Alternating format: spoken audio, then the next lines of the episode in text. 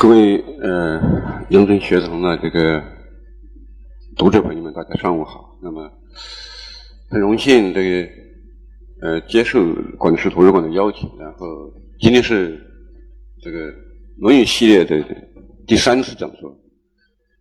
去年十二份我给大家讲过一次这个《论语》第一章“学而时习之，不亦乎？有朋自远方来，不亦乐乎？人不知不愠，不亦君子。”那么上一周我给大家讲了这个孔子的天命观。那么今天呢，我呃讲的也是《论语》中的一章，呃，不像上一周讲的主要是呃一个综合性的概念。今天这一章呢，呃，是我为什么要讲它呢？因为呃，就是说历史上有不少争议，然后很多人就是。从这句话认为，呃，孔子歧视女性，啊，而且把它作为孔子儒家文化的糟粕的一个证据，啊，所以实际上，呃，讲解这一章，我觉得，呃，有一种为孔子和儒家来证明的味道，但是啊。这种证明，并非是要强词夺理，并非是要故意掩盖。我一开始把这句话说清楚，因为呃，就比如说杨东学堂做的那个微信推送，我看到有读者在下面留言，说孔子固然是一个超越时代的圣人，但是呃，也不需要去故意掩盖他的不足啊，人无完人。这种话。我是不接受的，我没有去掩盖，试图掩盖孔子的不足。你凭什么认为这句话是孔子的不足呢？你都没有深入认识他，你就首先认为这是他的不足。还有人说啊，说《论语》中的糟粕不是一个什么啊，一个什么研究报告能够能够解决的。你告诉我，《论语》中的糟粕在哪里？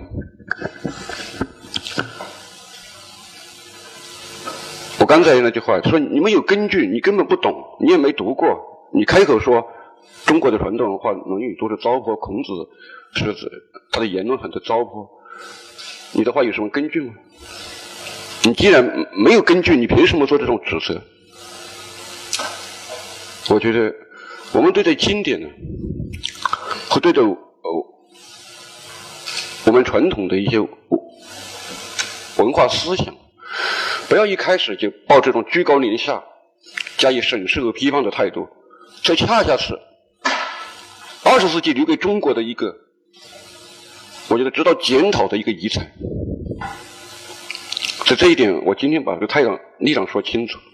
所以，在我阐述这个问题之前和整个过程中，我相信大家，你可以感到我讲出这个问题，我是完全秉持一个客观的立场。一个公正的态度来讲这个问题，在某种意义上，我和刚才我给我留言的这些同志们一样，我在第一次讲座时候讲过，二零零六年我才开始读《论语》，那时候我已经三十五岁了，我是学习欧美历史出身的，在我的整个呃受教育的年代里面。中国的传统文化都是受到批判的，所以我当初也是怀着高度的戒备去接触这些东西的，害怕他们是毒草，害怕他们一不小心我就被他污染了。但是，我最终在《论语》中，从二零零六年直到今天，实际上我没有发现。孔子的思想可以任何地方称得上糟粕的东西，或者说他曾经说出过任何一句话，我都不这样认为。虽然有些观点可能随随着时代的变化，在今天不一定完全适应，但是这不能说他说错了，或者说他就糟粕。比如说，有些观点有一些那个时候的这种制度安排，那个时候的一些社会习俗。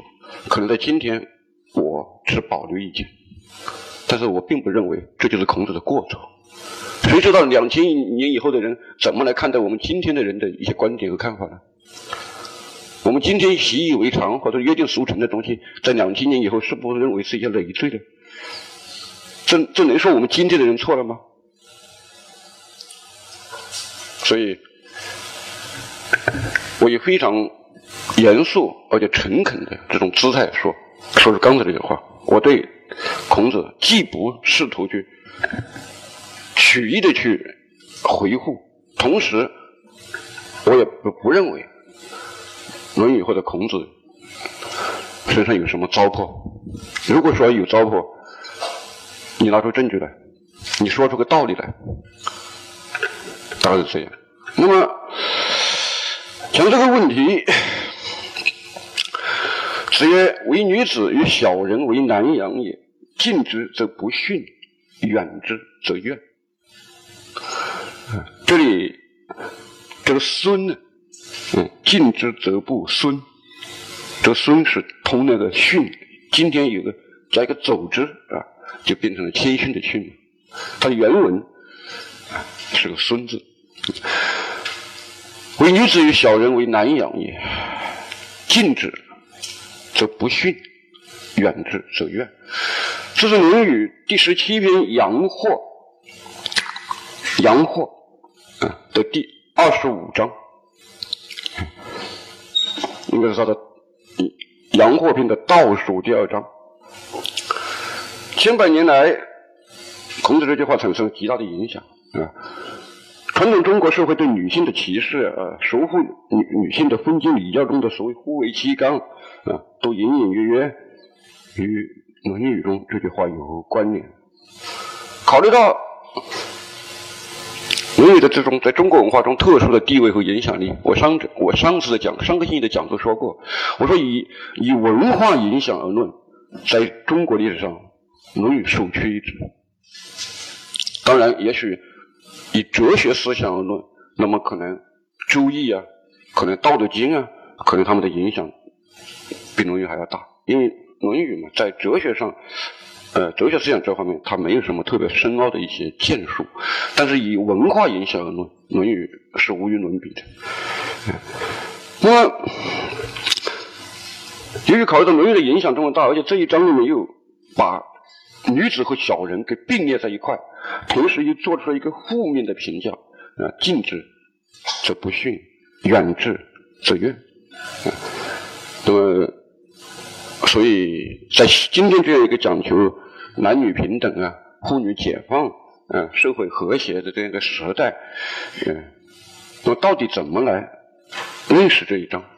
这一章孔子真的是歧视女性吗？这句话真的说错了吗？他错在什么地方？嗯，所以这就是今天呢，我想，嗯，在短短的两个小时里，我愿意和大家一起来分享和探讨，哎。的原因，我们先来看看，历代的《论语》注本、重要注本对这一章，这些专家们是怎么说的？看，梁黄侃，宋齐梁陈啊，南北朝那个梁，他的《论语译书》啊，《论语译书》，他是对这个何晏。魏，三国曹魏啊，吴啊，蜀啊，魏啊，那个魏，何晏注，何晏一个人，对这个注的一个书，就是把这个注加以补充和解释，啊，因为这可能我觉得是今天我们存我们。存世的《论语》注本中，可能保留的这个，可能是汉魏的古注最多的一个东西，就是何晏的注。那么梁黄侃的这个译书呢，应该是可能说是最早的一个译书了。嗯，黄侃说：“女子小人，病丙阴，闭气多，故其意浅促，所以难可养力。”这些话。就好像没什么根据嘛？你凭什么说病丙阴啊？禀赋拼音，闭气多。什么叫闭气多？肚子里很多气出不来吗？嗯，其意浅促，难可养力。这些话好像都没有什么科学证据。嗯，近之则不逊者，此难养之事也。嗯，靠近他，他就不谦逊，啊，不晓得分寸，所以难养之事。君子之人，人愈敬愈敬，啊，就是君子啊，别人越靠近他，他就越尊敬别人，啊，不会因为啊你和我关系近，所以我就可以对你随意开玩笑，不是，欲静，欲静，而女子小人静之。则成其侠，嗯，而为不逊从也。女子小人呢，靠近他的时候，成其则其成侠。这个侠呀，叫是这犬旁加个甲，加一个甲，就表示亲近而不够尊重为侠。嗯，靠近他，他就亲近而不尊重啊，就容易得意忘形，嗯而为不逊从也。远之则有怨者。嗯君子之交如水，亦相忘江湖。啊，这礼记的话嘛，君子之交淡如水，小人之交甘如饴。嗯，亦相忘江湖。庄子里面的寓言嘛，啊，两条鱼，两条鱼，这个落在岸上，落在那个河辙里面，就是干涸的那个车轮，那个现在的重车碾过去，那个路不够硬，就有。这个路上有车辙的痕迹，两条鱼掉在那个车辙里面，没有水，快死了，所以两条鱼互相往对方身上吐唾沫，用这唯一的一点口水来滋养对方，所以这变成一个成语，叫相濡以沫。所以相忘江湖，就是说两条鱼在海里面、在江里面、在湖里面自由自在的游，可能他们不像死到临头的时候。用口水去滋养对象，那么那么感情深厚，但是这样不是更好吗？这不是自得其乐，各得其所吗？最近还有一个学生问我，什么叫相濡以沫不如相忘于江湖？我说你去看看庄子就明白了吧，何必来问我呢？你百度一下就就知道的事，还来问我吗？如果你百度还不清楚，你来问我是可以的。那么我跟你讲的是什么意思？所谓相忘江湖，其实就是说人和人之间井水不犯河水。或者说，实际上对于，在有些时候，为什么相濡以沫不如相忘于江湖呢？相濡以沫是这个事情，到了绝境的时候，彼此互相救助，喘一口气。但是父母对子女、兄弟对兄弟，难道不不希望对家更好，对方更好一些吗？所以，与其我们在苦难的苦难的这个情况下抱头痛哭，我们还不如祝愿对方活得好好的。也许我们两两两个人互相不同音讯，但是其实这样不是更好吗？所以，与其落在一个落在岸上，落在一个一个干枯的地方都要死了，来相濡以沫，还不如我们自由自在，各自安好这个意思。说，君子之交如水，亦相忘江湖；而女子小人，人若远之，则生怨恨，言人不接己，恨不高兴。因为你好像对我不不怎么看顾啊，不怎么待见我，这是黄侃的艺术。所以他的前提立论的基础上，女子小人并秉阴闭气多，其意浅促。这有什么基础吗？有什么根据吗？什么叫女子小人秉阴啊，闭气多啊？这是。然后说啊，君子人家越靠近他，他就对人越尊敬；小人你一旦和他关系好了以后，他可能就亲近而不专注。嗯，君子。之交淡如水，没有那么那么多如胶似漆的这种这种东西啊！亦相忘江湖，各自安好，不像小人女子，靠近他他就怨恨，然后远疏远他就怨恨，言人不接济。同样是何晏著北宋邢炳的书《论语注书》里面说：“此章言女子与小人皆无正性，难蓄养。”所以难养者，以其亲近之，则多不驯顺；疏远之，则好生怨恨。此言女子举其大帅耳。若其本性贤明，如文母之类，则非所论。北宋的邢炳的《论语注疏》呃呃，在今天，就比如说，呃，我在网上有时候参加一些微信里面的这种《论语》讲堂啊，啊，实际上国内有很多专家就是基本上还是比较重视《论语》著书的，啊，有时候的一些那个讲座的这个志愿者的一些预先准备的资料都会在群里去提供这个《论语》著书。秦炳说。无正性，女子小人皆无正性。那什么叫女子小人没有正性？难蓄养。啊，为什么难养呢？听经的时候不信顺，疏远，好怨恨。但是秦炳有一个一个补充，说这个女子啊，是大帅而言，就大体上来说，若其本性贤明，如文母之类。文母是谁呢？就是周文王的夫人，周武王的母亲，叫文母。这个是出自于《诗经》啊，祭祀列考又有文母啊。那么这个这个文母，文母就是周文王的周文王的夫人啊。那么有有一些少数贤明的女性，像像周文王的夫人，像周武王的，就是同时也是周武王的母亲呢，这样的人，那么非所论，排除在在外。这是行炳的一个解释。朱熹《四书集注》里面说：“此小人亦为仆隶下人也。”仆隶，仆就仆人嘛，隶就啊，这个家里的这个家内的这些造隶奴隶，下人，家里的这些打杂的、干零活的这些人。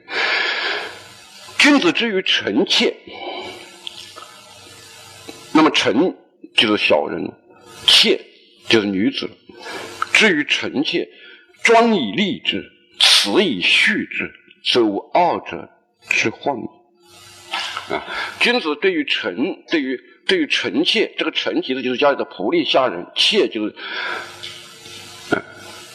妾就是妾了。嗯，庄以立之，辞以序之，庄重的去指指指去指挥他们啊，然后以以慈以恩去蓄养他们，则无二者之患。那么朱熹这个解释就明显和他们不一样，和何晏。呃，这个注下面的黄侃与邢炳不一样，他把这个女子说成是妾，把这个小人说成是家内的下人、仆隶下人、臣妾。这种话啊，出自周周易，出自易经。比如说遁，遁卦，遁卦的这个呃。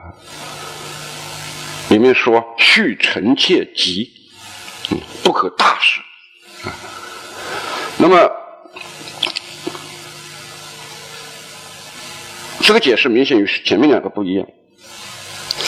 清代刘宝南他的《论语正义》说：“此为有家国者戒也，养犹待也。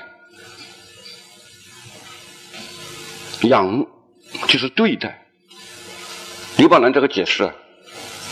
我觉得无法理解。刘伯南《论语正义》好号称清代汉学啊，这种清代不是重考据吗？钱家考据学派，他们批判宋儒，就是朱熹啊、二程啊，批评这个宋代的学问啊太粗俗，啊讲空道理，但是文字训诂上不过关。那么刘伯南说“养由待也”，他自己难道意识不到？就是。我在中国文化的古代经历中，从来没有看到过养等于待的。养怎么能够相等于一个普通的相处呢？养父母养子女，养牛养马，养这个字和和和和这个对待这个字明显不在同一个层面上。那么刘伯南，这就说明，实际上何晏注里面的。黄侃和邢炳书对这个“养”字其实都基本上完全忽视了这个问题，而写刘伯南说这个“养”由代也，那么这个“代”怎么等于“养”呢？你本能会觉得这两个字根本不是一个概念。然后他说，《左传》鲁僖公二十四年传说：“女德无极，护怨无终。”杜注、杜预注说：“妇女之志，近之则不知止足，远之则愤怨无已。”此积此难养之意。靠近他，他就贪得无厌；疏远他，他就埋怨没个止境，所以难养。一家人，九三云：家人赫赫，毁利己；父子嬉戏，终令。对，家人。注意第三十七卦，家人，家人的九三一爻，说家人赫赫，会利己。赫赫就是非在非常的严肃，在家里过分的严厉，那么可能这样会自己内心呃有有所后悔，做的太过头了。利就是危了，利和危险的危就称为危。急，但是这个结果是急的，就是你在家里自家非常严厉，那么搞得呢有时候过头了，这样有时候自己心中可能呃有所内疚。然后这样可能有点小危险，但是结结局是吉的。而后子嬉戏，就是说，老婆孩子天天在那里笑闹，不严谨，遵命。最后的结果有令令，实际上义里面一般说到令啊，都是说义可丑也，丑可丑就是丢脸的事，所以这个令呢。往往来说，其实就是说德行上的这种瑕疵，嗯，那那就说宁可严厉，不可放纵。家里管家治家太严，啊，会利己；而父子嬉戏会中令。他的小象说：“家人赫赫，为师也；父子嬉戏，师家节。”此即不逊之象。故初九云：“贤有家。”言当教之于时也。贤有家，毁亡啊，初九。所以说，啊，这个贤有家，治未变也。贤，黄贤的贤，这个贤，今天我们基本上就保留一个悠闲的意思。古代这个门内有个木嘛，门内有个木，那么你从会议的角度上来讲，就是起一种阻隔作用，一种阻挡的作用。在家里就开始防备毁亡。因此不会有后悔的事，所以就是说家教的重要性啊，男女有别的重要性啊，故当教之于时也。六二云：无忧岁在中馈贞吉，言夫人为九十之意，故能顺之以，顺以训也。无忧岁，岁就是往，无所往。女孩子天天天天待在家里，妇女持家，在中馈，在中就是在家里。馈就提供食物，提供酒食，就是女性不去外面抛头露面，无忧岁，不往不往外面去，在中馈，在家里提供食物，真吉。所以说，言夫人为酒食之意，故能顺以训也。酒食为酒食之意，这个是出自《诗经》嘛，《诗干》《诗干》里面，嗯，就说这个酒食之意。顺以训也，训和顺是一个意思。训就是顺，代表分，它是八卦之一嘛。师上六元，师，嗯，屯门约颂师比第七卦，嗯，上六说开国成家，小人勿用。小人即此此篇上章所指相怨比夫之属。相怨相怨，《论语》中叫相怨，《孟子》中叫相缘，嗯，这一个意思。嗯，那么李宝兰引了一堆易的东西，嗯，引了家人卦，引了这个诗卦，然后引了左传，嗯，然后这里面有一些说法也来自于《诗经》，嗯，讲了一堆东西，但是我觉得没什么说服，啊。他是他无非是把古代经典中一些一些东西做一些发挥，然后变成了一个注释。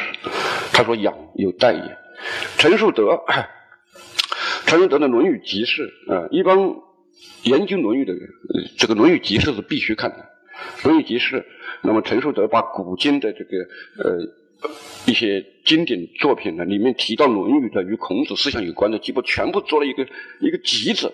一个集市，把它收录到一本书里面，所以它变成一个重要的参考书。他这个一八七七到一九四四，一九四四那就是抗日战争还没结束之前去世的，所以他应该是中国近代的人物。陈树德的《论语集释》，除了引述黄书集注正义以外，还引用了《后汉书·杨震传》里面说：“夫女子小人，近之喜，远之怨，实为难养。”此外，同时还补充了朱熹的有关论述啊，《四书遗思路》：“人多加益于大人君子，而忽于女子小人，不知此良人，尤是难养者，可见学问无微可乎。”呃，朱熹这个《四书遗思路》里面有有说，我们一般注意大人和君子，不太注意女子和小人，把这两种对立起来，不知啊，这女子和小人特别难养，难搞定。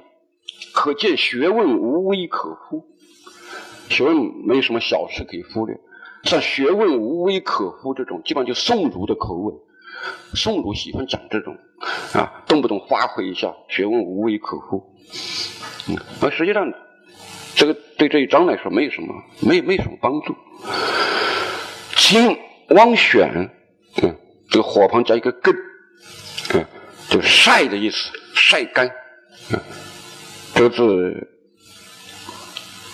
说卦，注意的说卦里有这个字，嗯，雨以润之，日以选之。那么选雨来滋润泽万物，太阳来烘干晒干万物。汪选，清代一个人，《四书全义》里面说：“此言修身齐家者，不可有一事之可轻，一物之可慢，勿谓。”仆妾微贱，可以为我所使，而夫以处之也。那么仆妾微贱，可见他基本上就是按朱熹的路子来嘛。四书传全义，四书是朱熹才有四书嘛。朱熹把《论语》《孟子》和《礼记》的《大学》《中庸》合在一块，变成四书。所以他按按照朱熹的路数来说，不可有一事之可轻，一物之可慢啊。勿谓仆妾微贱。那仆就是小人呢，妾就是女子，啊，可以为我所使而夫以处之也，不能忽略。安上治民，莫善于礼，而礼必本于身，以惠爱之情行天泽之礼，万本迷也。所谓庄以立之，此以序之也。君无礼让，则一国乱；身无礼，则一家乱。女容晃者之祸天下，啊，仆妾之祸一家。皆恩不素乎，愤不素定之故也。夫子言之，其为天下后世虑者，至深且远也。一套理学家的理论，基本上你可以看出，都是这都是这种口吻。嗯，由小见大，讲一通这个呃这个圣人呢，呃治国齐家的道理。嗯，杨树达，近，嗯，这个。杨伯峻先生的《论语译注》比较有名啊，杨树达先生是杨伯峻先生的伯父，他们是叔侄关系。他的《论语书证》里说，啊，补了一段说：“叶公子高啊，这个叶公，传统上我们都认为社公啊，社公好农的。曰：吾闻之，为文者可好也，可恶也，可高也，可下也，好之不逼。”这个单人旁加加这加一边和那个，我们今天就是走之旁的逼逼迫，好之不逼，恶之不怨，高之不骄，下之不惧，不仁者则不仁，人好之则逼。你喜欢他，他他他就反过来逼你要满足他的欲望，啊，就好像孩子一样，你给他糖吃，你宠爱他，他知道你宠爱他，所以他他就就着你的这个宠啊，往你身上爬，好之则逼，恶之则怨，高之则骄。你捧他，他就很骄傲；你下之则惧，嗯，你贬低了他，可能就感到畏惧。嗯，讲一堆，基本上是些发挥了。钱穆，这个大家应该知道，他是《论语心解》。此章女子小人指家中仆妾也。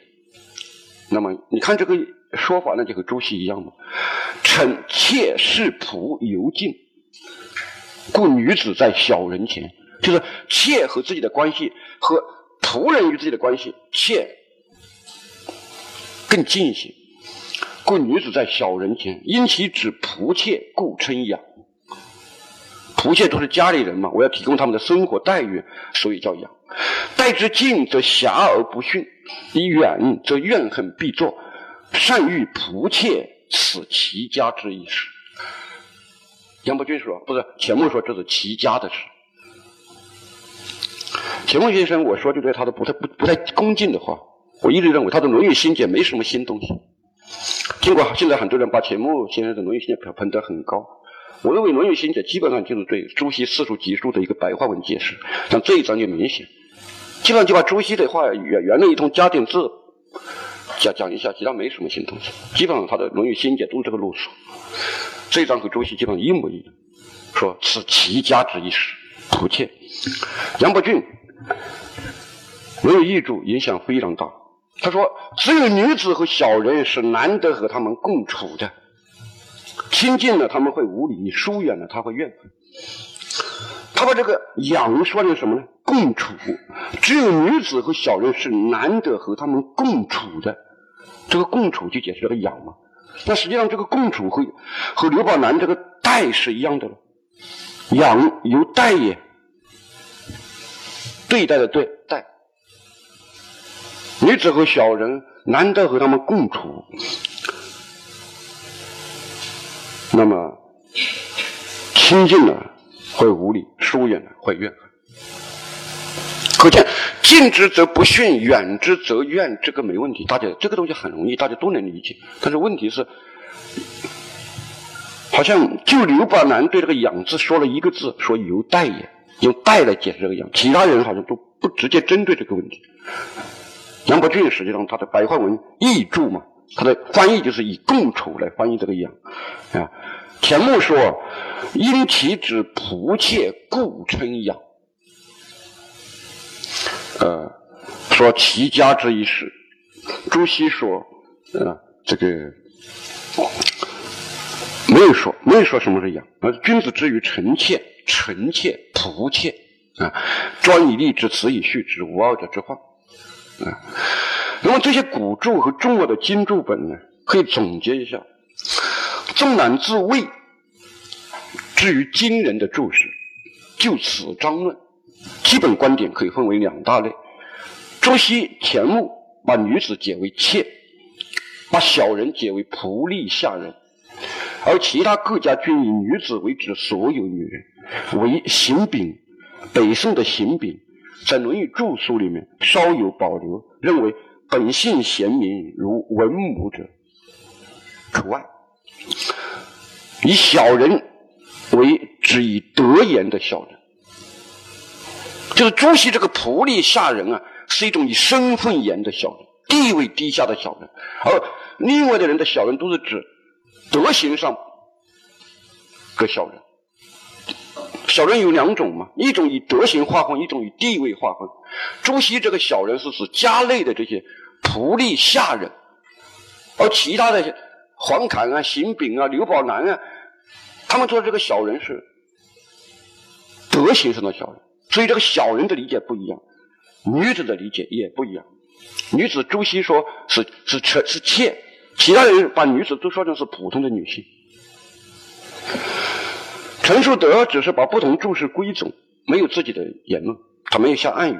杨树达只引用了他人评价小人的言论，也没下暗语。啊，前注、前目注、后语朱熹注，所以所言亦无出朱子者。他的观点，我刚才说，基本上就是把朱熹的观点是做一下白话文解释和补充而已。因此可以认为，朱熹的观点大概独独辟独辟一区说，就朱熹的观点实际上是超越了呃这个。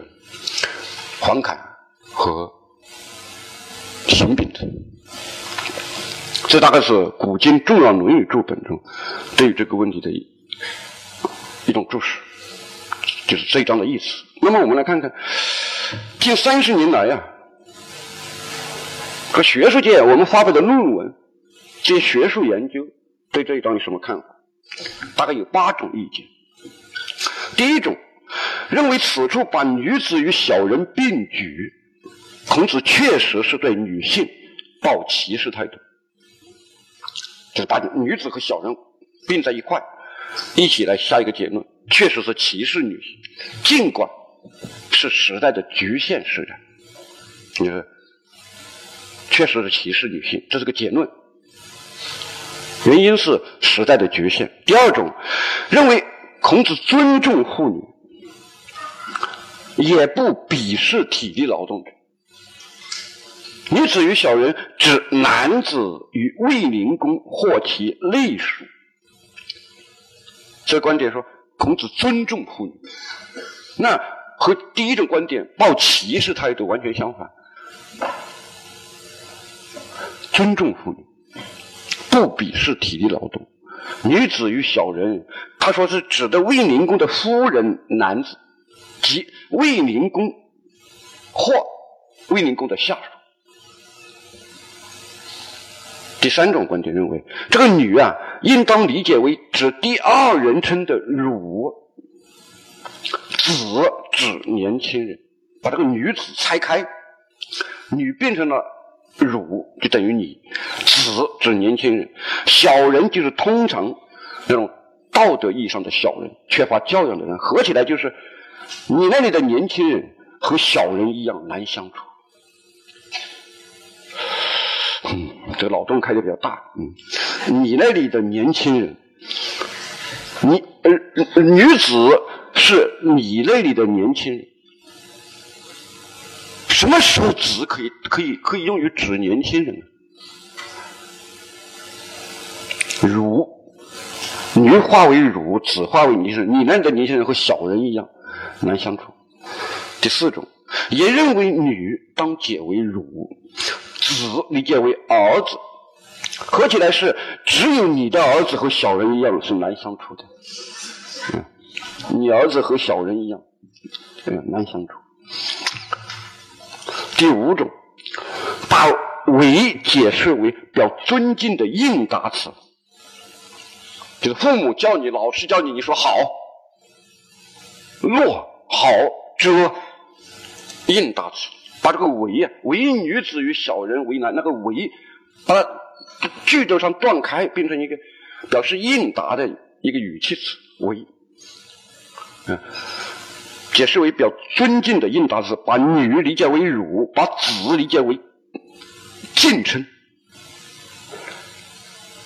把与理解为表肯定或赞成意义的动词，合起来意思是，对啊。您先生说的对，小人是难养的。嗯，这里面没有女子了，女变成了汝，子变成了先生，如女子变成了您先生，与表示认可赞许，您先生说的是，小人难养也。六种，认为女人啊，女子是女人，与是赞助、嘉许、参与的意思，合起来就是女子支持、赞助小人，与小人结党营私，难于相处。女子前面这个女子与后面那个小人，这个与就是赞许、支持，狼狈为奸呢。这个前面这个女子支持后面那个小人。混到一块，难以相处。女子支持赞助小人，与小人结党，难以相处。第七种，认为此章前半部分当读为“唯女子与小人为”，不是在这个“为”字上面断开，难养也。女子指女人，为做共事讲，唯女子与小人为难养也。意思是，唯有女子与小人在一起共事。是最难相处的。认为孔子此处在为这种不得不与小人共事的女子担忧和鸣不平。他意思是担心这个女子遭受性骚扰吗？怎么回事？啊，为女子与小人为，这个为说成是共事，难养也。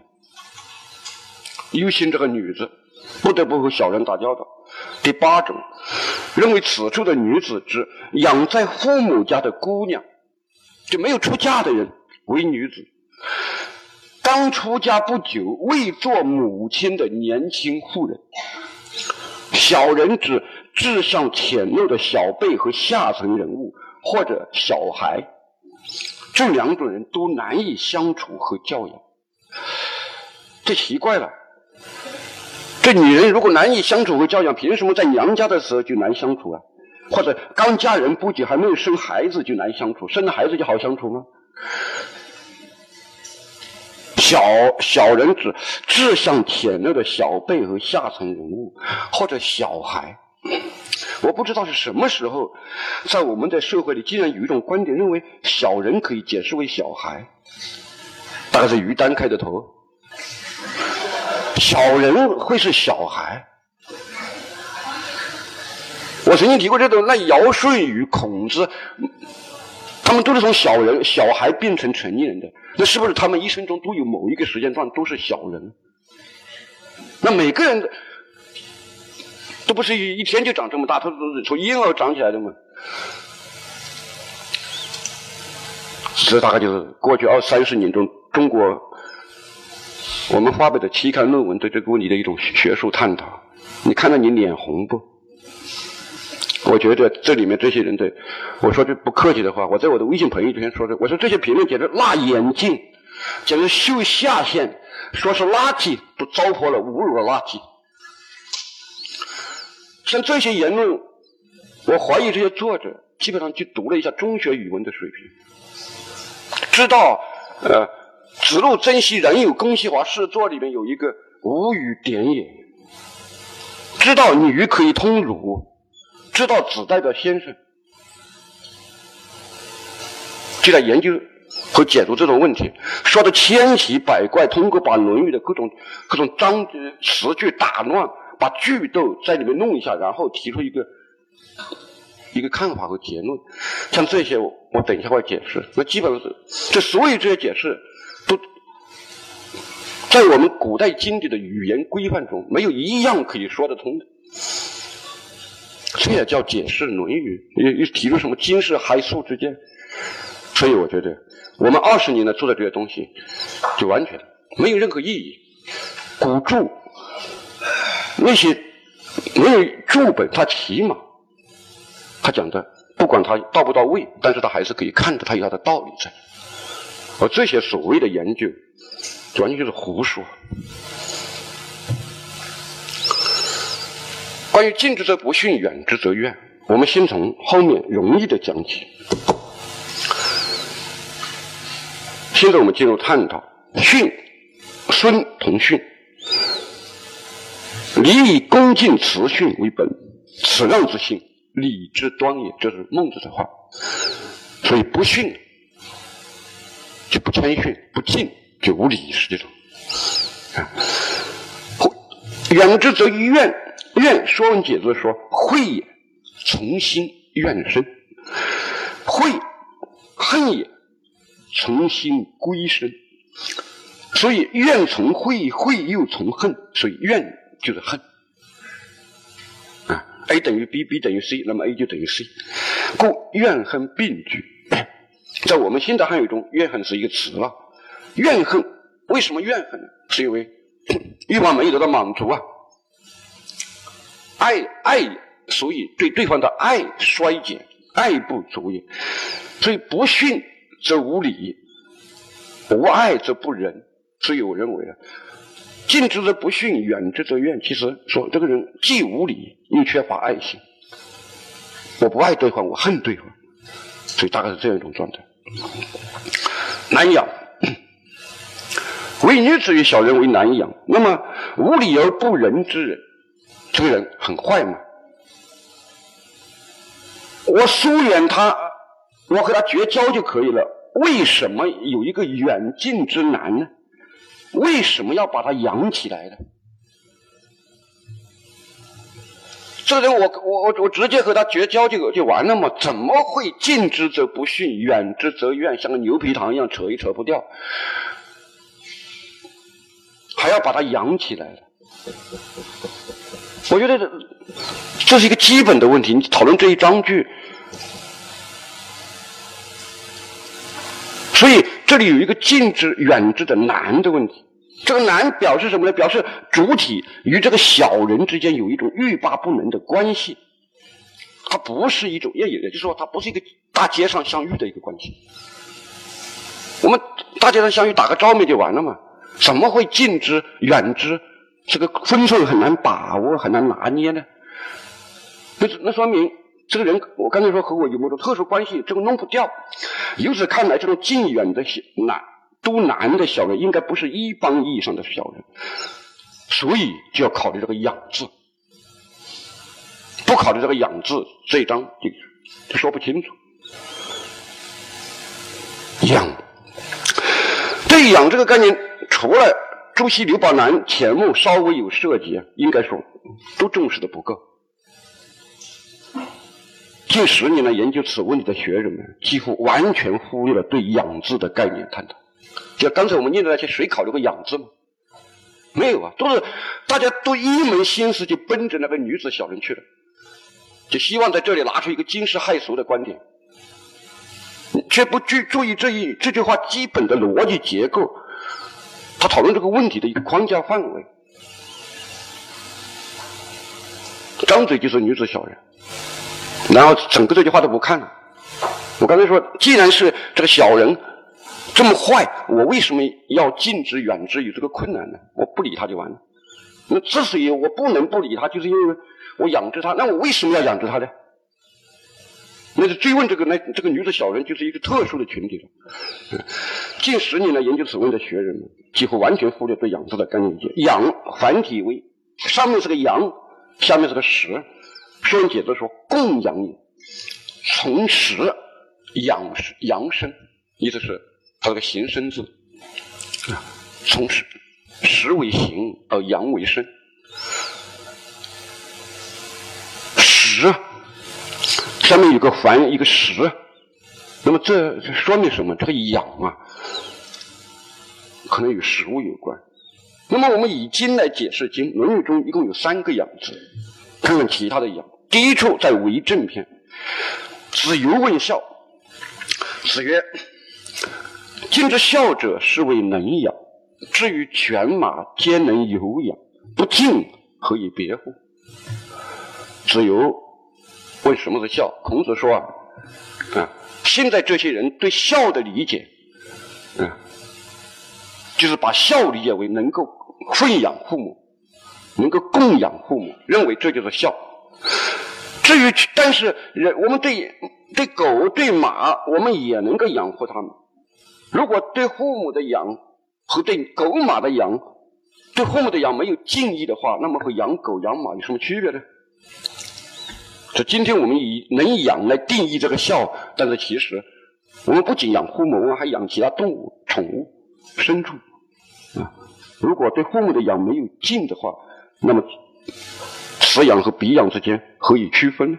所以提到这个敬的重要性。那么这里有个养字，敬之孝者，是谓能养。第二处在公冶长篇，子谓子产有君子之道四言：其行己也公，其事上也敬，其养民也惠，其使民也义。这是第二处养。子产有君子之道四。行己以公，事上以敬，养民以惠，使民以义。我们来分析。第一处养，把养父母和养犬马对比，这样明显是提供食物，就给他吃的，提供食物。养狗养马就是要喂，要喂粮食嘛。第二处养，其养民也会。朱熹注释说：“会爱利，以爱利百姓来养活他们。利是物质基础，爱是一种情感投入。养民也会的养，同于君子以荣民蓄众啊。师卦大象的蓄为蓄养以广众之意，蓄养百姓来扩大自己的统治统统治基础。”就是今天我们说使老百姓得到更多的实惠，啊，改革开放，这其实就是其养民也会嘛，这个意思，以以爱力，以以爱之心来来在感情上投入，以利来照顾他们，这就属于养民。那么孟子里面说：“敢问国君欲养君子，如何思可谓养矣？”这个养啊，此处的养以木工，实际上是木工的，这个木通木通树木的木，如木工养子思为例，根本上也是指提供衣食起居以奉养君子，来养贤，国君来养贤。吾善，孟子说：“我善养无浩然之气。”养，此处的养做修养、持养者，啊，属于引申义。本于持养和供养，我来供养着我的后人之气，持养着我的后人之气，持养着我的后人之气，使它不断的延续，不断的积累、保存，这就所谓养气，不至于一朝丧失，不至于慢慢衰落。那么，以道家经典来说，《道德经》里面只有一个“养”字，是吧？第三十四章说：“一养万物而不为主。”一养万物而不为之主，一养病也。衣衣食住行嘛，那么衣就是御寒了，养就是果腹啊，吃东西，提供食物和养分。庄子里面说：“以鸡养养鸟也，非以鸟养养鸟也。”人是吃饭的，鸟鸟不爱吃饭，吃骨头；鸟要吃虫子，吃一些草，什么东西。所以你有你以鸡养去养鸟，鸟就死掉了。你必须以鸟养去养鸟，鸟吃的东西和人不一样，它生活方式也不一样。那么所有这些养字，养的基本含义都是以提供食物为主的养育、长养、蓄养、供养、侍奉。不管是养父母、养犬马、养养。养鸟、养民还是养士，通过养，养者与被养者都结成了某种特殊关系，形成了某种意义的共同体圈子。这个共同体可以指人与他所拥有的动物构成的关系，可以指家庭，可以指邦国，也可以指以某个卿大夫养士而形成的政治集团。比如说战国的四公子，什么赵什么平原君、信陵君。这些人养的是，形成某种政治集团。从儒家的观念来看，除了养父母之养，子女必须养而敬之，并且此种养是发自天性之爱而绝对无条件的之外，其他诸种形式形式的养都是工具性的，都是有条件的。嗯，我为什么要养你呢？你为什么要养我呢？这个贵族为什么要要下面养很多死士呢？其实这种养，其实都是带有条件和工具性的，但是子女和父母之间这种这种养是无条件的。那么可见，你从这个“养”字来分析，我刚才说刘宝南把这个“养”解释为“带”，这是一个非常大的偏失。你一旦解释这个“带”的话，那就变成了大街上的一种关系，就是一种人和人之间普通相待的、相对待的关系、相处的关系，而实际上“养”没有在任何经历中。存在这样一种意识，养不等于带。